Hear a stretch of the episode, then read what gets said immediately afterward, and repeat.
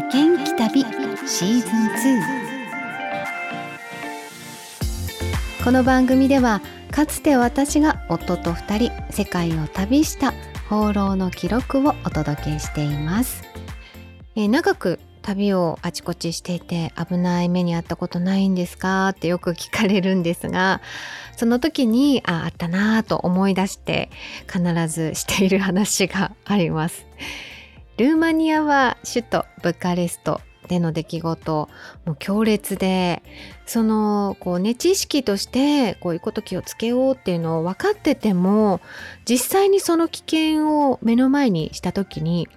すぐにその状況を理解して反応することができないんだなっていうことが分かりました。本当にまさにピンチという感じだったんですがはいその時の、まあ、恐怖体験をぜひ一緒に してみましょうか、えー、ブカレストに、まあ、夜行列車で着いたんですね。なので早朝着いたんですよ。薄暗くて人気がないので。ですごく底冷えするような寒い朝で。なので駅を出てからもあんまりこう歩き回りたくないなと思って。駅のもうほんとすぐ近くに宿を決めてしまってブカレストの街を目いっぱいその日は歩いたんですよ。街すっごい大きくってですごい綺麗でしたね。歩きまくりました。はい、雪は降ってなかったんですけど雪が至る所積もっててなのでこう白い景色っていうのがあのブカレストの印象で残ってるところですね季節的にあまりアジア人は見かけなかったのであすごく目立ってるなっていう感じはありました。ただあの人通りが少ない場所とかでもあのカメラを構えたりしていても何事もなくで、まあ、割とこうすんなり見どころと言われるところはこう全て回れたんですよね。美味しいものを食べたりとか。そう。で夕方近くになって最後に訪れたのが国立美術館というところです。まあ素晴らしい芸術を堪能して本当に良かったですね。結構時間かけて回ったんですけど。もう満足して満たされて 日が暮れる前にじゃあもうあの今日一日動いたしホテルに戻ろうかっていう感じだったんですよね。建物出てまあ門までもうこう広い中庭があって雪化粧がもう本当にすごく素敵で。でその国立美術館のこのね中世の建物込みの写真とかもすごい綺麗だったのでわーってはしゃぎながら撮ってたんですけどその辺りからもしかしたらもうあの見られていたのかもしれないですね。ここからその事件の真相なんですけれども門を出た直後にこうスポーツカーがキキキーって止まったんですね。まあ歩道を歩いていた私たちのすぐ横に横付けして止まったんですよ。中に男性が3人くらい乗ってたんですねでそのうちの1人が運転席から降りてきて、まあ、背が割と高くてサングラスをかけていてで革ジャンを着ていたんですよねでいきなりポケットからこう手帳のようなバッジのようなものをさっと出してインターナショナルポリスだって言うんですよね。ほほーと思ってでもこう何か殺気立つようなものを感じましたね。こう警戒アンテナがもうビビビッと反応しましたがここでこう何か行動を起こすっていう感じにはならないんですよね。まだバッチ見せられただけなのでとりあえず話を聞いてからだっていう感じなんですけど。もうあのいきなり麻薬をやっていないかっていうことでこう調べてるんだみたいな感じで。で夫の方にこう手を出せっって言うんですね。でこう手首の匂いをこう嗅ぐんですよ。今考えるとねちょっと笑っちゃいますけどでも私もなんかその時からも恐怖を感じていてえ何するんだろうこの人と思ってちょっと夫のこう影にあの隠れて半歩後ろから見ててで日本人かって聞かれたんですよ。でそうだって言うとじゃあパスポート見せろってなってあの持ってたんですけどね。とっさにホテルに置いてきたって言えたんですよ。そうこれはですね南米での教訓をちゃんと生かして。南米でも一度聞かれたことがあったんですね。でその時は本当に大使館にあのある事情があって預けていたのでそれで難を逃れることができたのであパスポートは見せない方がいいんだなっていうことを学んでいたので これは良かったんですけど。でもやっぱり突然来られるともう展開も早いしうんこれ怪しいのかな？何なんだろうってこう考えてるうちに進んでいくんですねことがねこう畳みかけるように質問もされるしそれにこう真面目に答えてるうちにこうどんどんね冷静に考えられなくなってきて考えもまとまらないし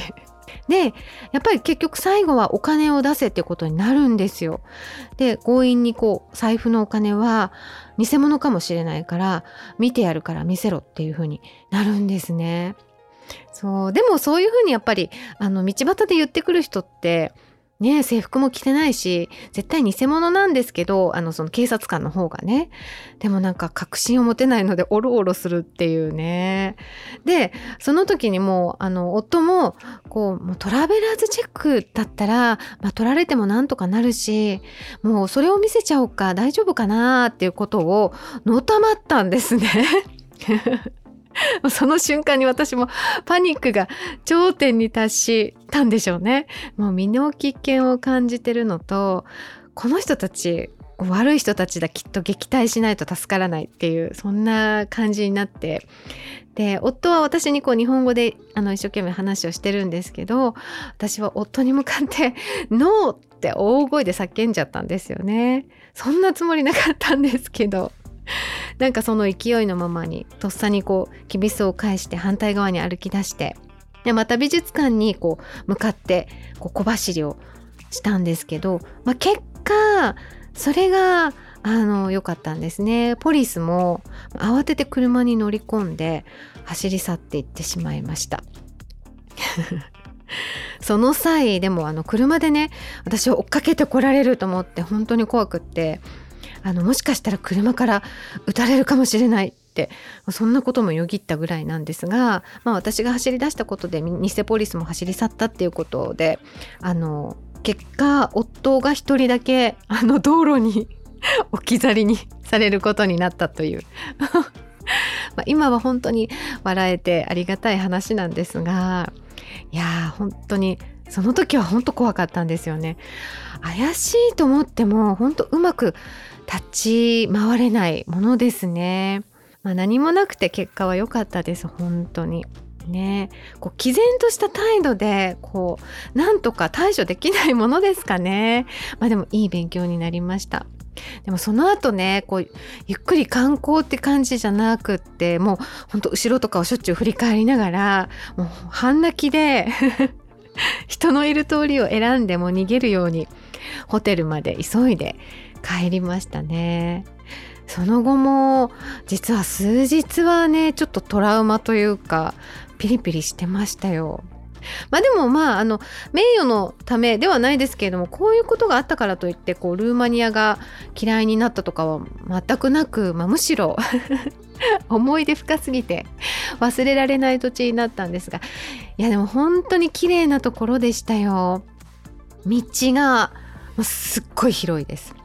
まああのこれは多分にこう旧共産党時代の名残っていうのもあるのかもしれないんですけど、まあ、建物が大きかったりとかね国民の館なんてもうそれこそすっごい建物ですよね。ああのまたその周辺の雰囲気もすごいですしあの見た目すごいシンプルなんですけどあの広さはもう税もうの限りを尽くしてますね。大きさがもうほんと半端ないんですよ。今はあの市民の娯楽施設になってるみたいなんですけど他のヨーロッパとなんかすごく雰囲気が違いましたね。次はもしルーマニアを訪れる機会があっダラドラキュラ城ブラン城ですね。絶対足を伸ばしてみたいですね。